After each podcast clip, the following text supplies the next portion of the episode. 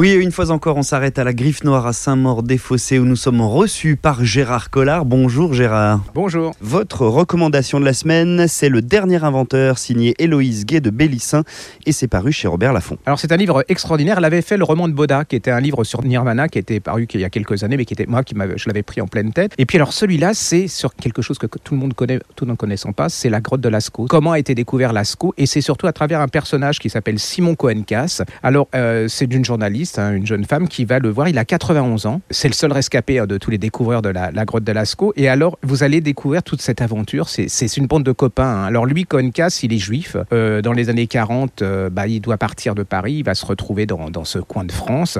Il sait pas ce que c'est qu'être juif. C'est-à-dire, il sait pas pourquoi il est là. On lui dit tout d'un coup, t'es juif. Alors il me dit, mais Lascaux, c'est juif. Vous, vous êtes juif. Enfin bon voilà. Et puis alors ils vont tomber dans cette grotte. Ils vont garder ça secret, ce que je ne savais pas. C'est-à-dire que pendant très longtemps, ils ont gardé leur découverte. Ils vont faire la Euh, c'est absolument incroyable parce que c'est aussi la vie d'un petit garçon euh, parisien euh, juif bah, dans la campagne. C'est une histoire d'amitié. C'est une histoire de cette grotte. Elle fait parler la grotte. C'est absolument bien foutu. C'est quelque chose qui va changer le monde hein, parce que ça a changé la vision de l'histoire à travers les peintures et tout.